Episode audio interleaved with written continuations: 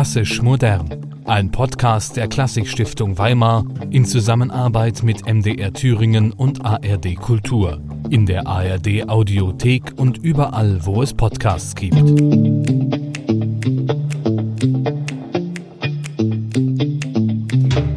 Hallo und willkommen zurück zu einer neuen Folge von Klassisch Modern, dem Podcast der Klassikstiftung Weimar. Mein Name ist Sophie Hartmann. Und ich bin Stefanie Hock. Und wir machen gemeinsam eine kleine Tour durch Weimarer Wohnhäuser. In dieser Staffel behandeln wir das Haus am Horn, der aller, allererste Gemeinschaftsbau des staatlichen Bauhauses, das in den 1920er Jahren in Weimar seine Heimat gefunden hat, bevor es weitergezogen ist nach Dessau. Aber das Bauhaus hat Weimar noch ein Geschenk hinterlassen, nämlich genau dieses Haus am Horn, das Musterhaus, das heute als Architekturikone gilt. Und ähm, ja, Stefanie ist die ganze Zeit an meiner Seite, während ich mir Führungen geben lasse von verschiedenen Leuten durch dieses Haus und mir erklären lasse, was daran eigentlich so besonders ist. Also für alle, die erst jetzt einsteigen, dieser Podcast funktioniert nicht wie ein Audioguide, aber ihr könnt trotzdem jederzeit einsteigen und die Folgen unabhängig voneinander hören. Das letzte Mal waren wir im Außenbereich unterwegs und haben uns das Haus von außen angeschaut. Ich bin sehr gespannt auf deinen Eindruck vom Innenleben. Genau, auch heute bin ich wieder mit Ute Ackermann unterwegs. Die habt ihr schon in der letzten Folge gehört. Ute Ackermann ist Kustodin der Bauhaussammlung und dadurch auch natürlich für das Haus am Horn zuständig. Guten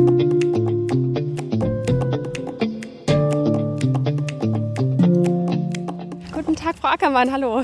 Hallo, ich grüße Sie. Was mir zuerst auffällt, ist, äh, die Tür ist für jemand Großen, wie ich es bin, doch relativ klein, oder? Man fühlt sich, also ich fühle mich beengt hier drin. Ja, also es ging ja natürlich in dieser Zeit auch schon um Rationalisierung und Normierung und ich denke mal, das hat schon Normgröße. Ähm, das heißt natürlich, man spart auch und es hat eine, ja, es ist relativ eng und klein. Der Eindruck ist erstmal richtig. Man setzt auf einen großen Innenraum und versucht alle äußeren Räume, die sich so um einen quadratischen Innenraum schmiegen, ähm, doch knapp und klein zu halten. Die funktionieren auch als Wärmedämmung, wenn man so will. Ja, also der innere Raum ist geschützt und die äußeren sind wie so ein Puffer der Isolation dazu. Ja, und äh, so Funktionen, äh, die werden auf ein Minimum begrenzt und dann auch genau definiert. Also in einem Flur haben sie einen Spiegel und eine Garderobe und es gehen bestimmte Türen davon ab und es ist kein Raum, der repräsentieren muss oder der dazu gedacht ist, äh, auf, großen Aufenthalte zu bieten. Man kann sich hier orientieren. Sie haben diese schönen Deckenausschnitte, die das Tageslicht hier reinlassen. Also tagsüber ist der Raum natürlich beleuchtet.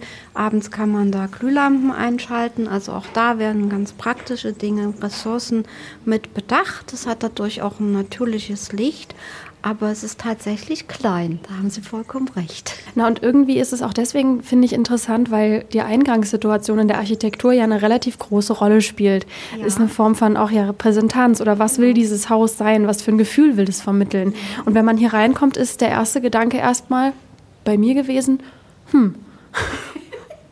Ja, wenn das Haus hm zu Ihnen sagt, dann muss man das so hinnehmen. Es sagt von nicht im negativen Sinne, Nein, sondern einfach nur, es ist wenig los. Ja, das ist auch so. In dem Haus ist wirklich wenig los. Das ist auch der Sinn dieser Architektur. Die will ja gar nicht selber die Aufmerksamkeit auf sich ziehen, sondern sie ist ein Gehäuse für das, was hier passieren soll und für die Bewohner. Und sie ist nicht, ähm, das ist ja auch die große Kritik beispielsweise an der gründerzeitlichen Architektur oder an dieser Repräsentationsarchitektur, dass die Menschen wie bewegte Staffage in diesen Räumen sich bewegen, dass man eigentlich als Frau damals äh, in Jugendstilarchitekturen aufgefordert ist, das Kleid passend zum Möbel zu tragen. Und das soll hier auf gar keinen Fall passieren. Hier ist man reduziert auf ein Minimum und äh, die Idee ist schon, eine gewisse Neutralität zu haben, dass das natürlich ins Gegenteil ausschlägt und man sagt, das ist ein ganz klar modernes Haus und äh,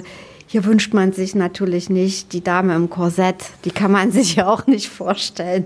Also das ist schon auch klar, das Haus hat eine moderne Botschaft und eine moderne Sprache. Wenn man jetzt nach rechts gehen würde, von der Tür aus, ist hier jetzt der Ticketbereich, wo man sich, wo man sich ein Eintrittsticket kaufen würde. Früher war dort das Gästezimmer. Ja.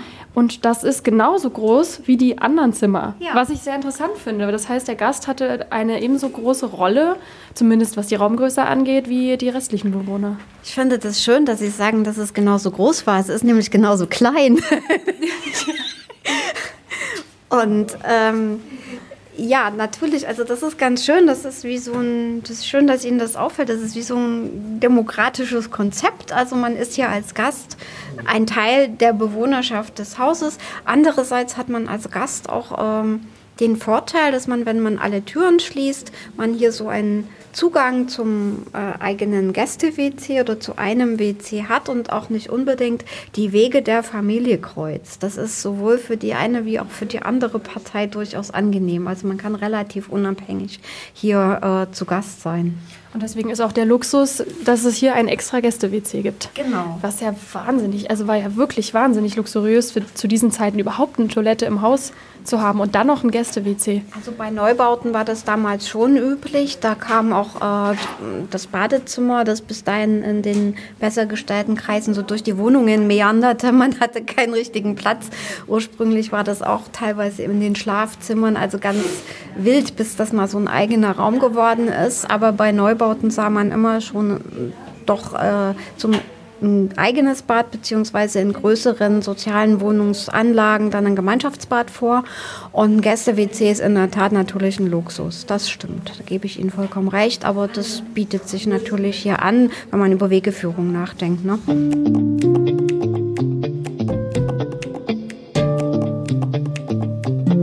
Was genau ist denn damit eigentlich gemeint, Stefanie, mit der Wegeführung in diesem Haus? Das Besondere am Haus am Horn war ja, dass es quasi nur eine Etage gab und auch gibt ähm, und dass es kaum Flure dazwischen gibt. Also es ist wirklich alles relativ gleichwertig angeordnet von der Raumabfolge.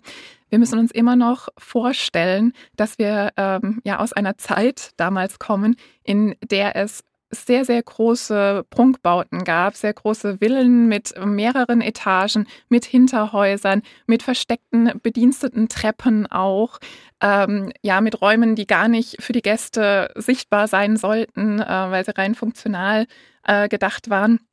Und da macht das natürlich einen ganz anderen Eindruck, wenn man in so ein Haus tritt als Gast und äh, es ist auch ein ganz anderes Signal, eine ganz andere Einladung. Ne? Also Frau Ackermann hat das ja auch mit diesem demokratischen Prinzip schon angesprochen.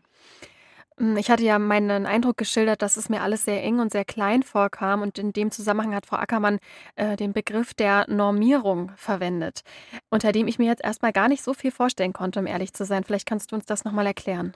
Ja, also das Besondere auch in dieser anfänglichen Bauhauszeit war ja auch, ja, dass man alles, was man entworfen hat, schon so gedacht hat, dass es für die Industriefertigung quasi passend gemacht wird.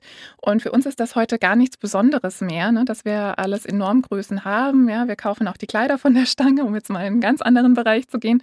Ähm, und das war damals aber noch recht neu oder noch nicht so gang und gäbe. Und das macht natürlich was mit einer Gesellschaft, ähm, gerade in einer Zeit, in der die Inflation wütet, in der viele Menschen wirklich am Hungertuch nagen, in der es sehr überfüllte Städte gibt, ähm, wo Wohnungen fehlen. Und ein ähnliches Problem haben wir ja heute auch wieder quasi, ja. Also sozialer Wohnungsbau, Wohnungsknappheit, ähm, wie gehen wir damit um? Und das Bauhaus und auch besonders Walter Grobius wollte da schon einen Lösungsansatz vorweisen äh, mit dem Haus am Horn und ähm, einen Entwurf darlegen, wie es eventuell geht, wie eine Familie möglichst knapp ähm, möglichst rational ähm, leben kann und es sich auch leisten kann. Ja? Also dass Teile seriell produziert werden können, normierte Größen haben, das hat auch einen großen sozialen Faktor. Also muss man sich das schon vorstellen, dass vor dem Bauhaus so ziemlich alles in so einem Wohnhaus angefertigt wurde, speziell für die Bedürfnisse der Menschen. Und das Bauhaus wollte, du hast gerade gesagt, es seriell produzieren. Ähm, also so wie wir das heute kennen, dass wir ins Möbelhaus gehen und dort kaufen wir eine Küche, die genau nach demselben Prinzip funktioniert wie alle anderen Küchen, äh, dieselbe Höhe hat äh, und die auch nicht nochmal verstellbar ist. Das ist sozusagen diese serielle Produktion, die das Bauhaus angestrebt hat. Auf jeden Fall. Das hat uns bis heute geprägt und deswegen ist dieses Konzept und ist äh, das Bauhaus zu der Zeit ja auch so bahnbrechend. Und was ich da auch sehr spannend daran finde, ist ja, dass, ähm, wie Frau Ackermann betont hat, alles auf ein reduziertes Minimum heruntergefahren wird, um das Leben selbst in diesen Räumen zu ermöglichen. Also hm. die Wohnung ist nur noch quasi ähm, ja, heruntergebrochen auf die Funktion und die einzelnen Räumlichkeiten, wie man sie nutzen möchte. Aber es geht weniger um dieses reine Prestige, um die reine Repräsentanz und äh, den Status, den man damit verkörpert. Und daher findet eine große Umgewichtung statt. Also äh, man lebt nicht mehr angepasst an die Wohnung sozusagen, sondern die Wohnung passt sich dem eigenen Leben an. Aber ich kann mir nicht ganz vorstellen, dass äh, die Bewohner vollkommen auf dieses Prestige verzichten wollten, oder? Klar, man hat es nicht mehr auf diese Art gemacht, wie man es in den Gründerzeitgebäuden getan hat, mit einer, mit einem pompösen Eingang. Aber es muss doch an anderer Stelle trotzdem eine Form von Luxus gegeben haben. Das denke ich auch. Und das äh, ist ja auch etwas, was bis heute eigentlich immer noch so ist. Ja, dass wir mit Wohnen ähm, uns selbst inszenieren und auch äh, etwas verkörpern möchten. Ähm, damals hat man es dann vielleicht eher verlagert. Ähm, ich könnte mir vorstellen, also äh, es war ja sehr besonders, dass das Haus am Horn so gut technisch ausgestattet war. Also man hat das Onduliereisen, man hat ähm, die Telefone, die eingebaut waren und sowas. Ja, also diese neuen technischen Errungenschaften waren dann vielleicht äh, das neue Statussymbol. Mhm. Und das zieht sich bis heute ja auch durch. Ja, also auch sehr modern eingerichtet zu sein an sich kann ja schon als Status oder als Wert nach außen hin ähm, ja, gezeigt und getragen werden. Mhm. Also die Repräsentanz, die verschwindet nicht, sondern die verschiebt sich letztlich nur auf auch Materielles. Auf jeden Fall. Aber ja, wo wir es gerade von der technischen Ausstattung haben, ist eine ganz gute Überleitung, denn äh, wir springen jetzt nochmal zu Ute Ackermann ins Haus am Horn. Sie hat mir nämlich im Anschluss an die Führung auch noch eine kleine Sonderführung gegeben in den Teil, der normalerweise für die Besucher nicht zugänglich ist. Äh, und das ist der Keller.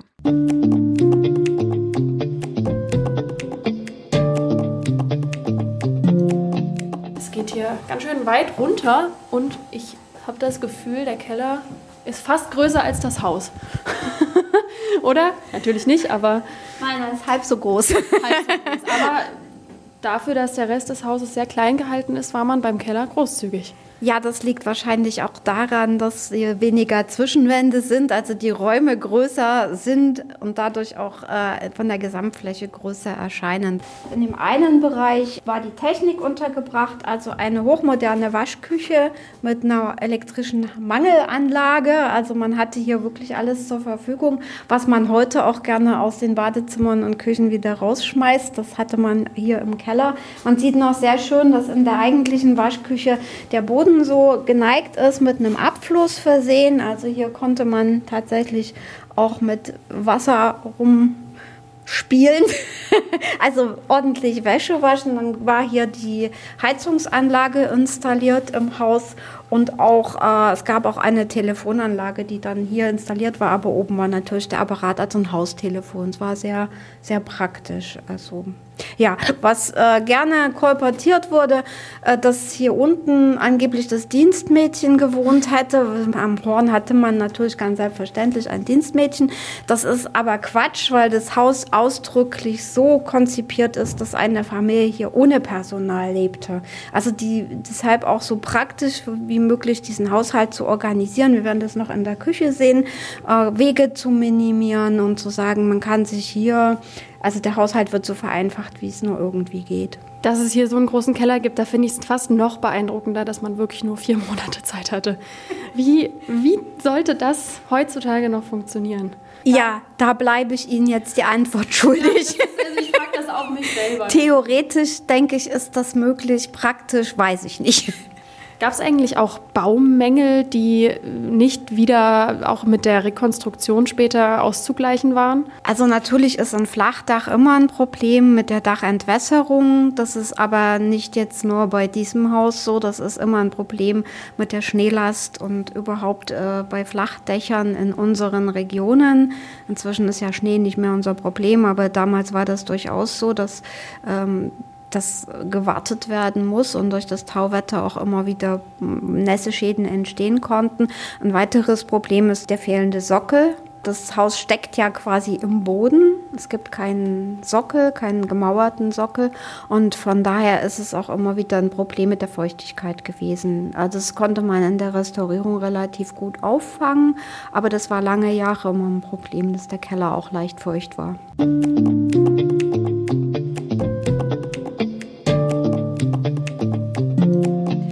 Ja, das ist natürlich ein guter Punkt. Und da sind wir dann auch schon da angelangt, wo die Wohnutopie auf die Lebensrealität trifft. Man ja. muss ja auch immer sagen, solche Entwürfe müssen ja dann erst äh, mit konkretem Leben konfrontiert und äh, ja auf Herz und Nieren getestet werden. Ja, das ist dann auch das Leid eines jeden Architekten, wenn dann der Entwurf sehr schön aussieht, aber eben in der Realität äh, nicht so ganz funktioniert oder nicht ganz funktionieren will. Auf jeden Fall. Und in diesem speziellen Fall dann auch für die Denkmalpfleger tatsächlich, die ja dann auch später damit umgehen müssen bis zum heutigen Tage. Ähm, ja, wie kann man äh, so ein Gebäude, so eine architektonische Ikone am besten noch erhalten? Und das führt zu dem Punkt, dass solche Entwürfe, wenn sie dann realisiert sind, ja auch nicht im luftleeren Raum stehen bleiben, sondern man hat die äußeren Faktoren, die mit reinspielen. Ja, ähm, heute umso krasser, wenn man Klimawandel äh, und Energiekrise etc. sich anschaut. Und das führt natürlich dazu, dass sich so ein Gebäude auch unter Umständen weiterentwickelt, weiter verändert und nicht mehr ganz so dieser Ursprungsidee treu bleiben kann. Hm.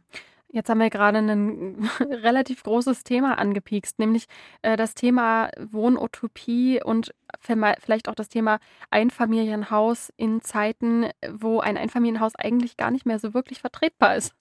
Ja, genau, das stimmt. Also ähm, damals, für damalige Zeit, war das schon äh, sehr, sehr viel. Man muss sehen, ähm, die Leute hatten nichts, ja, das Geld war nichts mehr wert. Äh, wir kommen äh, noch aus Zeiten ähm, des Krieges, aus den Zeiten des Ersten Weltkrieges heraus. Ähm, und äh, diese Idee auch von Gropius ähm, für relativ ja, erschwingliches Geld solche Einfamilienhäuser hinzustellen, in Serie produziert, das war natürlich bahnbrechend.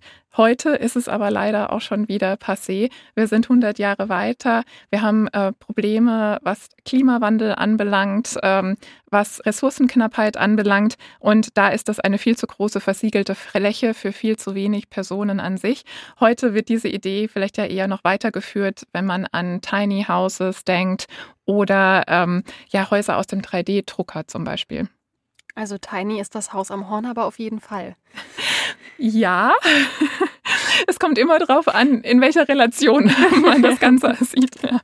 Und was ja vielleicht auch etwas lustig oder makaber ist, dieser Anspruch, äh, kostengünstig zu bauen, hat ja damals schon nicht funktioniert. Durch diese kurze Bauzeit, ähm, dadurch, dass sie mit den Materialien teilweise nicht so zu Rande kamen wie geplant, äh, war am Schluss das Haus am Horn ja doch viel zu teuer. Also hat auch da die Utopie schon, oder ist die Utopie da schon geplatzt? Die harte Realität holt alle ein. Ja. Lass uns nochmal über das Thema sozialer Wohnungsbau sprechen. An vielen Stellen lässt sich ja erkennen, dass der soziale Wohnungsbau sich an dieser Architektur, äh, die man im Haus am Horn finden kann, auch orientiert hat.